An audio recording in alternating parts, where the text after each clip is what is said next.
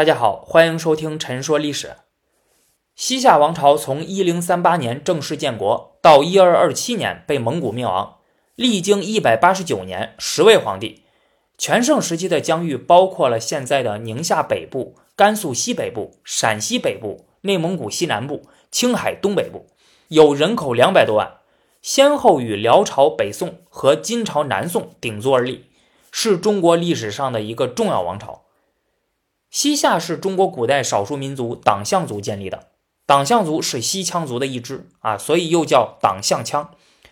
原本生活在青藏高原东南，后来在吐蕃的持续威胁下，安史之乱后，最终迁徙到了灵州、庆州、夏州、银州等地，也就是现在的陕西北部、甘肃东北部、宁夏和内蒙古鄂尔多斯一带。晚唐时期，党项平夏部的首领拓跋思恭。因为帮助朝廷镇压黄巢起义有功，被封为夏州节度使啊。后来改称为呢定难军节度使。夏国公赐姓李，西夏国号的渊源就在这里。此后，在唐朝中央与地方藩镇的斗争中，党项族采取了明哲保身、保存实力的策略，并趁机扩大地盘，逐步占据了定难、保大二镇之下、隋、银、右、夫五州之地。这是此后西夏最终得以立国的根据地。唐朝灭亡后，中国进入了五代十国的分裂割据时代。其中，夏州党项的割据势力名义上先后臣服于北方的后梁、后唐、后晋、后汉、后周五个政权，而实际上保持着相对独立的地位，成为了割据一方的地方政权。宋朝建立后，定难军节度使李宜殷又归附了宋朝。宋太宗的时候。定难军内部因为继承问题发生了内讧，朝廷下令让定难军留后李继捧举族进京，并献出所属的银夏隋右靖五州之地，想借此消灭这个地方割据政权。但是李继捧的族弟李继迁不同意，逃走了。啊，李继迁呢，就是后来西夏开国皇帝李元昊的祖父。李元昊称帝后，追封其为神武皇帝，庙号太祖。李继迁逃走后，以恢复祖业相号召，聚拢族人反宋。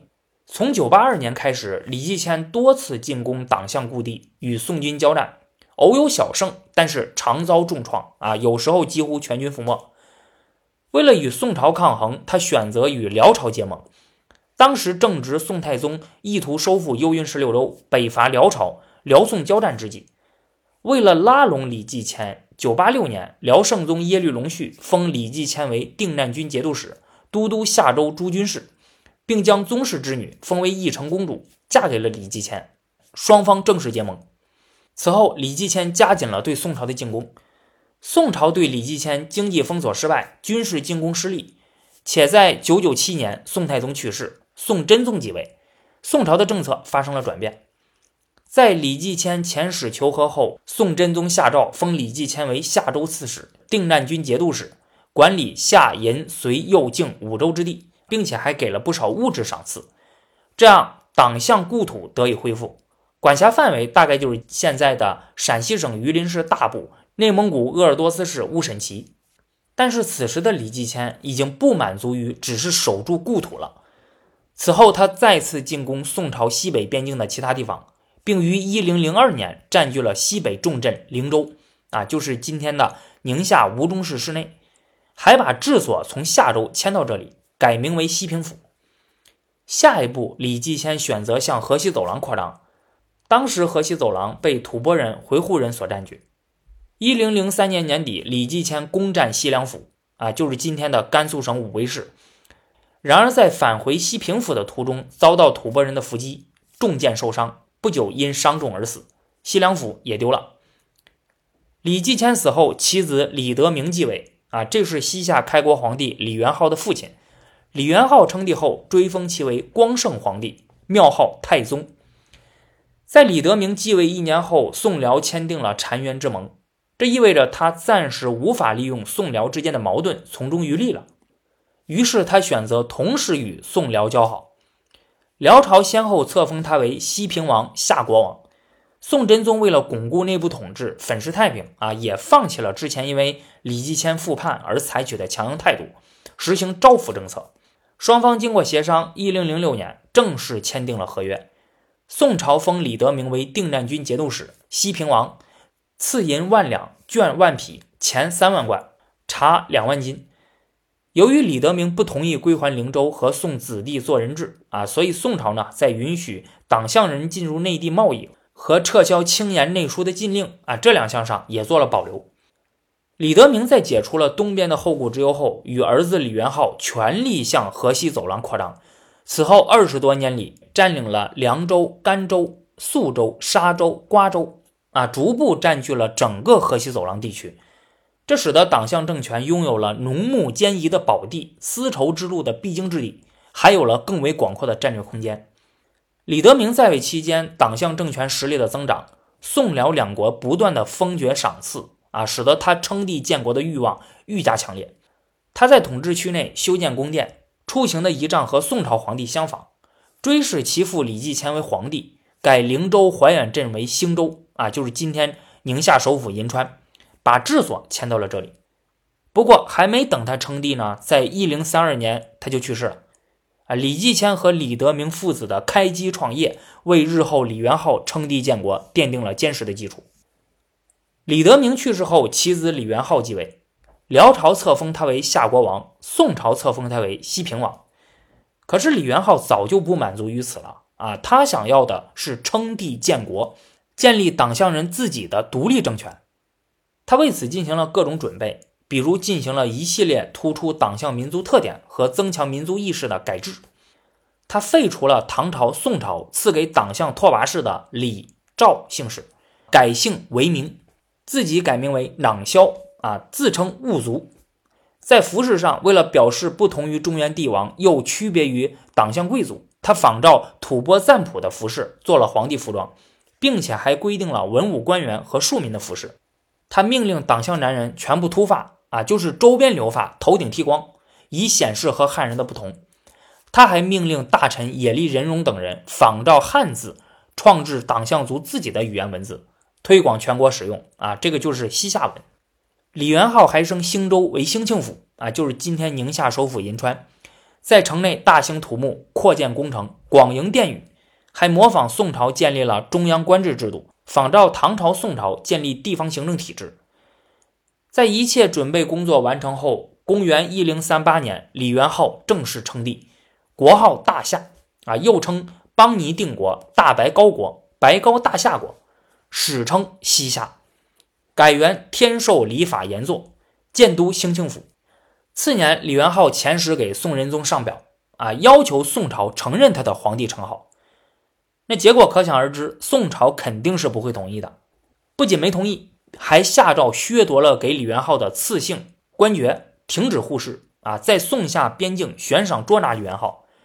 李元昊不甘示弱啊，立即断绝了与宋朝的外交关系，频繁派遣间谍到边境刺探军情，煽动宋朝境内的人投靠西夏啊，诱借辽朝的势力威胁宋朝。于是双方爆发了大规模的军事冲突。李元昊多次发动对宋朝的进攻，其中规模比较大的有三次：三川口之战、好水川之战、定川寨之战。这三次战役都以西夏的胜利而结束。虽然西夏取得了胜利啊，但是连年征战耗费巨大啊，加上宋朝停止了与西夏的互市，也不再给西夏银绢的岁赐啊，导致西夏境内民怨沸腾，人们起来反抗或者逃奔宋朝。啊，你别看宋朝军事不咋地啊，但是经济发达，弄个贸易战一制裁你，立马就把你给拿捏了。加上此时西夏与辽朝的关系恶化，西夏只能选择与宋朝议和，而宋朝自己也没有办法消灭西夏，于是就同意了。最终在一零四四年达成了协议，史称庆历和议。李元昊取消帝号，对宋称臣，宋朝封其为夏国主，每年赐予西夏绢十三万匹。银五万两，茶两万斤，逢年过节另行赏赐，并重开延边榷场贸易。不过，李元昊只是在国外才对宋称臣，在西夏国内呢，还是一副皇帝的做派。那西夏与辽朝为啥关系会恶化呢？一是李元昊与辽兴宗的姐姐兴平公主啊，夫妻感情不和。兴平公主生病期间，李元昊也不向辽朝报告病情。后来公主去世了。这就引起了辽兴宗的不满。二是夏辽双方常常因为辽朝境内的党项部族叛逃问题引发纠纷。三是辽兴宗趁着宋朝与西夏战败的时候呢，趁机要挟宋朝。宋朝以增币为代价，换取了辽朝约束西夏，不再攻打宋朝，并且取消帝号。啊，结果呢，辽兴宗海口夸出去了，李元昊却不答应，这让辽兴宗觉得啊，自己身为宗主国，这个脸面呀丢了。一零四四年，辽兴宗率军亲征西夏，啊，结果被打败了。不过李元昊立即同辽朝讲和，又向宋朝献俘。那经过李元昊的这一系列操作呀。西夏算是在宋辽两大国之间立住脚了。李元昊为西夏的建立与巩固做出了巨大贡献，可是他的下场却不咋样。李元昊把他儿子太子宁宁哥的妻子夺走了，啊，还与大臣的妻子莫藏使私通，结果被宁宁哥的母亲野丽皇后发觉。李元昊把野丽皇后打入了冷宫，啊，这就使得宁宁哥呢对其恨之入骨。这位莫藏氏生了一个儿子，叫李亮作，啊，由莫藏氏的哥哥莫藏额庞收养。莫藏额庞兄妹呢，想让李亮作成为太子，于是就唆使宁令哥去刺杀李元昊。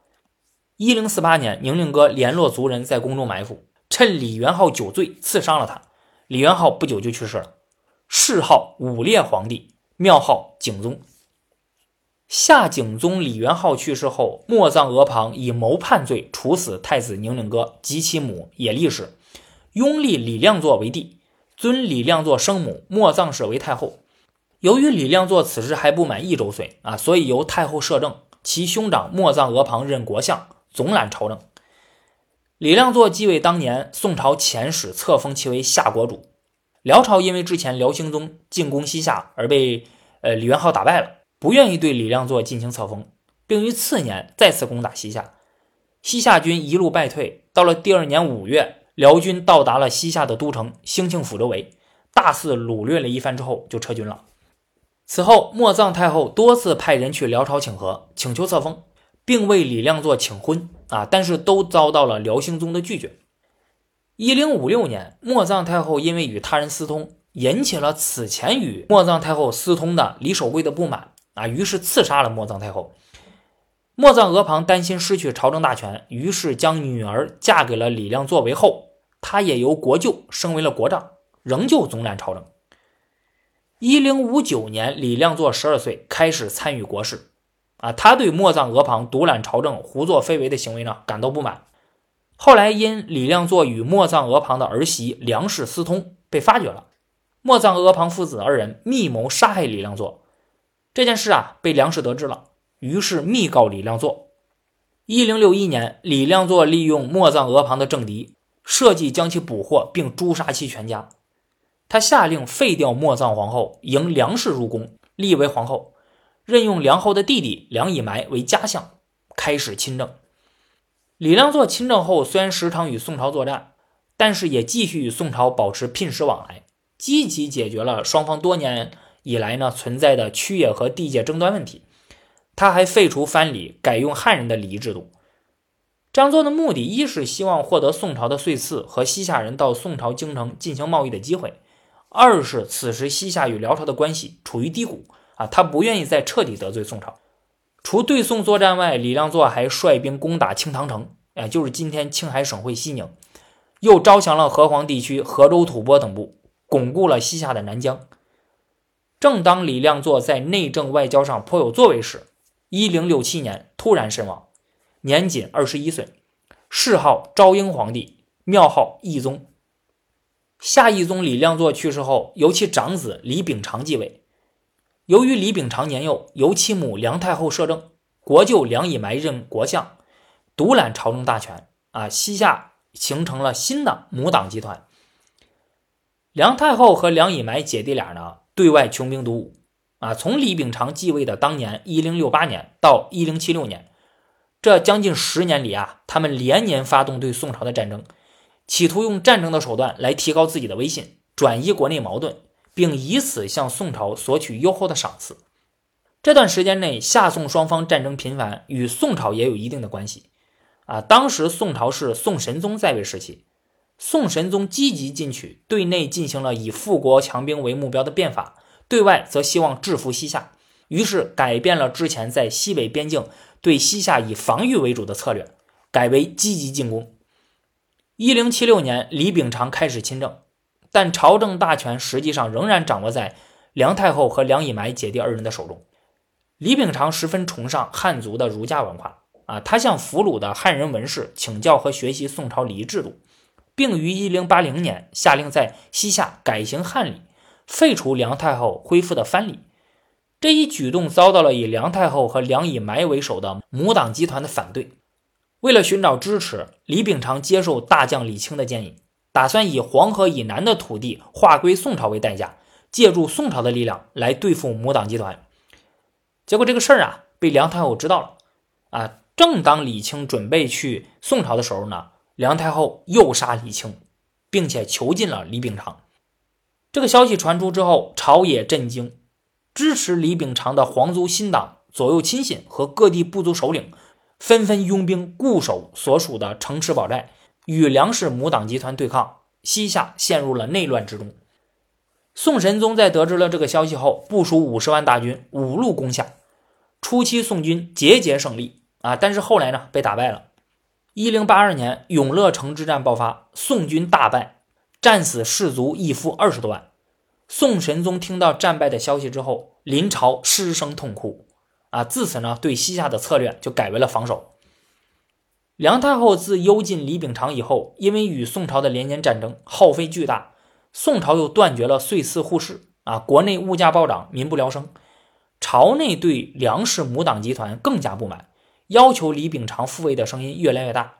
梁太后被迫于一零八三年让李秉常复位。不过，朝政大权仍然控制在梁太后与梁以埋手中。李秉常呢，还是个傀儡。一零八五年，国相梁以埋去世，梁太后立梁以埋之子梁以布为国相，梁氏姑侄继续把持朝政。同年十月，梁太后病死，梁以布失去了靠山，地位开始动摇。西夏统治集团内部皇族与后族的权力斗争更加激烈。李秉常自感无力控制。最终在次年忧愤而死，年仅二十六岁，谥号康靖皇帝，庙号惠宗。夏惠宗李秉常去世后，长子李乾顺继位，年仅三岁，由母后梁氏和舅父梁以布辅政。西夏又一次出现了梁氏母党集团专权的局面。为了与夏惠宗李秉常的母后梁太后做区分账，这位梁太后啊，又被称为小梁太后。他们对内排斥异己，扩大势力；对外一边攻打宋朝，一边仍与宋朝保持正常的外交关系。对外的这种做法和前朝的几位统治者的做法呢是一样的。西夏统治集团啊，十分清楚的知道啊，自己不可能能消灭宋朝，所以他们发动对宋朝的战争，更多的还是为了转移国内矛盾，提高自己在国内的威信，或者是以打促谈，显示自己的实力与尊严，从而从宋朝获取更多的经济利益。因此呢，他们不会与宋朝彻底闹翻啊，总是打打停停，一会儿强硬，一会儿又认怂。小梁太后与梁以布的合作关系维持了八年后就破裂了。梁以布这个人啊，经常是目中无人，独断专行啊，有时候甚至都不把小梁太后放在眼里。于是他们兄妹之间就展开了一场争夺权力的斗争。后来梁以布阴谋叛乱啊，小梁太后将其诛杀，独揽大权。辽朝对西夏母党集团专权的局面一直不满。小梁太后在攻打宋朝或者与宋朝议和的时候呢，经常打着辽朝的旗号，那这让辽道宗十分厌恶他。有一次在与宋朝的战争中，西夏失利，小梁太后多次向辽朝求援，辽道宗都置之不理。之后，小梁太后在给辽道宗的上表中出言不逊，表达自己的不满，辽道宗十分愤怒。一零九九年，李乾顺已经年满十六岁了。但是小梁太后仍然不许他亲政。辽道宗看到小梁太后如此独断专行，已经不得人心啊，派人去西夏把小梁太后毒死了。于是李乾顺得以亲政。在亲政后，他吸取了外戚专权的历史教训，努力削弱母党集团的势力，并分封皇族以巩固皇权。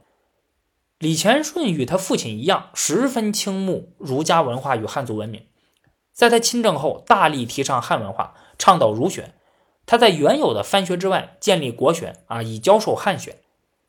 李乾顺借助辽朝的力量才得以亲政，因此他亲政后完全依附辽朝，同时对宋朝采取了和解政策。之前小梁太后掌权时，不断发动对宋朝的战争，而当时正好赶上了宋朝的宋哲宗在位。宋哲宗亲政后，对西夏采取强硬措施，双方战争不断，矛盾升级啊。所以这时候呢，西夏求和，宋哲宗不同意。最后是在辽朝的出面斡旋下啊，西夏又处死了为小梁太后策划亲宋战争的两位大臣，并向宋朝上了谢罪表，宋朝才同意议和。不过和平的日子只过了几年。啊，西夏与宋朝的关系就又紧张了起来。此时，宋朝的宋徽宗继位，重用蔡京童贯，实行开边以邀功的方针，多次对西夏用兵。面对宋朝的进攻，西夏基本上处于被动挨打的状态，最后还是得靠辽朝的帮助，才能与宋朝和谈。宋朝虽然同意和谈，但是并未放弃攻打西夏的打算。在准备了几年后，又开始攻打西夏，双方互有胜负。在一一一九年，西夏取得了一次战争的胜利后，请求与宋朝议和。此时，宋朝已准备和金朝联合灭掉辽朝，收复幽云十六州，无暇西顾啊，于是就答应了。在金朝攻打辽朝期间，西夏多次出兵援辽，但都失败了。在辽朝灭亡前夕，金朝告诉西夏啊，如果能像对待辽朝的礼数一样对待金朝，金朝将会把辽朝西北一带的地方割让给西夏。李乾顺看到辽朝灭亡已成定局，于是就答应了。一一二四年，李乾顺向金朝上表，表示西夏臣服于金朝。宋朝的宋高宗即位后呢，希望联合西夏共同打击金朝，但是此时宋朝元气大伤，国力衰弱啊，西夏并未同意。这时候双方的朝贡关系啊，基本上就算是结束了。后来李乾顺因为担心金朝借攻打南宋的时候威胁自己，与南宋取得了联系。啊，但是因为双方都缺乏诚意啊，所以呃没有什么实质性的进展。在绍兴和议后，西夏与南宋隔着金朝的国土不再接壤，两国关系啊算是基本断绝了，少有往来。一一三九年，李乾顺去世，谥号圣文皇帝，庙号崇宗。夏崇宗李乾顺去世后，其子李仁孝继位。李仁孝在位时期是西夏的全盛时期。他在位五十五年，享年七十岁，是西夏在位时间最长和寿命最长的皇帝。他父亲在位五十四年，西夏一共十位皇帝，这父子俩的统治时间呢，就占了一半多。李仁孝与他父亲一样，十分仰慕中原儒家文化，下令模仿宋朝制度，建立太学，在各州县设立学校，教授儒学，令州郡建立孔庙，祭祀孔子，尊孔子为文宣帝。这是中国历史上第一次把孔子推到了帝的高位。他还下令实行科举取士制度。李仁孝不仅崇尚儒家，还尊崇佛教。啊，佛教是西夏最具影响力的宗教，几乎全民信奉，寺院遍布全国，连西夏皇陵的建筑风格呢，都受到了佛教的影响。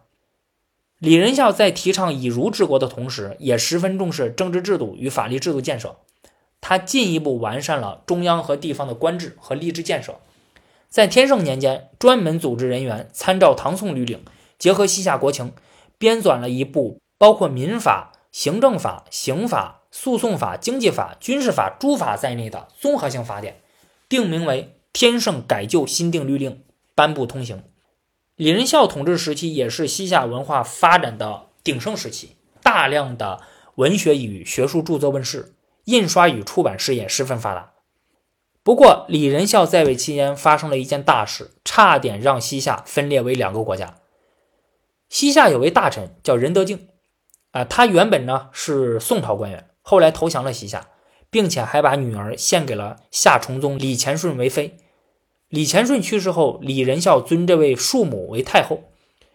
仁德敬凭借这层关系与自己的功劳，地位一路上升，成为了中书令、国相，被封为楚王。成为了西夏权臣。仁德敬准备把西夏一分为二，自己占据西夏东部的兴州、灵州，把李仁孝呢安置在西部的瓜州和沙州一带。一一七零年，李仁孝被迫接受，并派遣使者出使金朝，请求册封仁德敬，但是金世宗不同意，出面干预。于是李仁孝在金朝的支持和援助下，与皇族亲信迅速采取行动。设计诛杀仁德敬及其族人党羽啊，这样西夏才没有分裂。在李仁孝统治晚期呢，西夏就已经开始由盛转衰了。一一九三年，李仁孝去世，谥号圣德皇帝，庙号仁宗。夏仁宗李仁孝去世后，长子李纯佑继位，他大体上奉行父亲在位时期的政治和外交方针，对内安国养民，对外赴金和宋，还算得上是个不错的守成之主。可惜啊，正好赶上了蒙古崛起。一二零五年，此时铁木真已经基本上统一了蒙古高原诸部。他借口西夏收留了蒙古的逃亡人口，率军攻入河西走廊西部进行劫掠。李纯佑对此束手无策。等蒙古军队撤退后，他下令大赦，改都城兴庆府为中兴府，表示呢西夏经过大难之后必将中兴。西夏是否会中兴不清楚啊，但是呢他的地位马上就要不保了。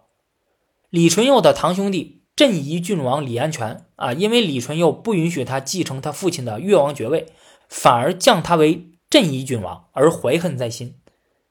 一二零六年，李安全联合太后罗氏发动宫廷政变，废黜了李纯佑，自立为帝。同年三月，李纯佑在宫中突然死亡，谥号昭简皇帝，庙号桓宗。西夏最后这四位皇帝统治时期的历史，可以说就是被蒙古按在地上摩擦的历史。夏襄宗李安全继位后，奉行依附金朝、抗击蒙古的策略。一二零七年秋，蒙古的成吉思汗得知李安全篡位自立的消息后，立即率军攻入西夏。李安全调兵抵抗，蒙古军未敢深入。两年后，成吉思汗再次率军攻入西夏，西夏军难以抵挡，一路溃败。不久，蒙古军围住了西夏都城中兴府，李安全亲自登城督促将士守城，并向金朝求救。金魏少王呢，想坐收渔人之利啊，拒不出兵。李安全只得向成吉思汗献女求和。在蒙古撤军后，李安全对金朝在西夏危难之时拒不出兵相救的事耿耿于怀，于是，在一二一零年率军攻打金朝，两国关系就此破裂。而新兴的黑塔坦部落。攻打了西夏的河西州郡，经过连年战争，西夏国力已十分衰弱。一二一一年，齐王李遵顼发动宫廷政变，废黜李安全，继立为帝。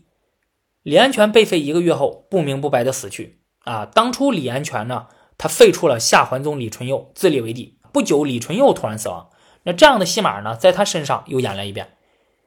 李遵顼继位后，依附蒙古攻打金朝。他几乎每年都多次派兵进攻金朝的州城，但是多数以呃无结果或战败而告终。蒙古攻打金朝，经常向西夏征调军队啊，西夏不堪其扰。一二一七年，蒙古西征花剌子模，再次向西夏征兵，西夏不同意。这一年十二月，成吉思汗亲率大军进攻西夏，围困首都中兴府。李遵顼命太子守城，自己逃奔西凉府躲避。啊，同时遣人向蒙古请降，直到蒙古军退走，李遵顼才又返回了中兴府。经过这一次事变，李遵顼深感蒙古才是西夏最大的威胁，从此改变策略，想联金抗蒙。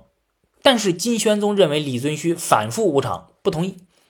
于是李遵顼又攻打金朝，啊，甚至还想与南宋联盟共同对付金朝，可是收效甚微。西夏连年战争损失巨大，军民死伤无数，国内发生大旱，已经十分衰弱。但是李遵顼不听劝告啊，仍然是准备进攻金朝。李遵顼之前反复无常的行为，已经失去了成吉思汗的信任。成吉思汗多次遣使到西夏，令他退位。一二二三年，李遵顼被迫将皇位传给了次子李德旺，李遵顼成为了西夏历史上唯一的太上皇。一二二六年，李遵顼去世，谥号英文皇帝，庙号神宗。李德旺继位后，改变了父亲依附蒙古的策略啊，转而对抗蒙古。他准备联合漠北的一些对蒙古不满的部落，趁成吉思汗西征之际，共同抗击蒙古。等成吉思汗西征结束回来后呢，听说了这一消息。一二二四年，成吉思汗率军攻打西夏，西夏损失惨重，李德旺只能派遣使者请降。并答应派遣人质到蒙古，蒙古才撤军。不过李德旺仍希望可以联合金朝，共同抗击蒙古。一二二五年，西夏与金朝签订合约，啊，双方重归于好，但是却无济于事了。啊，因为此时金朝由于受到蒙古入侵，元气大伤，已经自顾不暇了啊，怎么可能还能援助西夏呢？一二二六年，成吉思汗以李德旺收留了他的仇敌乃蛮部屈利汗的儿子为借口，啊，亲率大军十万从北路攻入西夏，深入河西，攻破多座城池，西夏已经危在旦夕。李德旺对此束手无策，最终忧计而亡，庙号宪宗。西夏群臣拥立李德旺的侄子南平王李宪为帝。当时蒙古大军分东西两路向西夏首都中兴府逼近，并将其包围，进行长期围困。中兴府城内粮尽援绝，疾病蔓延，已丧失抵抗能力。一二二七年，成吉思汗派人向李宪招降，啊，李宪走投无路，献城投降，西夏灭亡。李宪没有谥号和庙号，啊，一般呢被称为夏末帝。西夏的十位皇帝，除了最后三位外，都被安葬在西夏都城兴庆府以西的贺兰山东麓，啊，算上被追封的太祖李继迁和太宗李德明，一共有九座帝陵，还有二百七十一座勋臣贵戚的陪葬墓。位于宁夏首府银川市的西夏陵遗址区，啊，是西夏留存至今规模最大、等级最高、保存最完整的历史文化遗存。如今在其基础上，已经建成了西夏陵国家考古遗址公园。如果想实地了解西夏历史文化的话，这是一个必去的地方，啊，推荐给大家。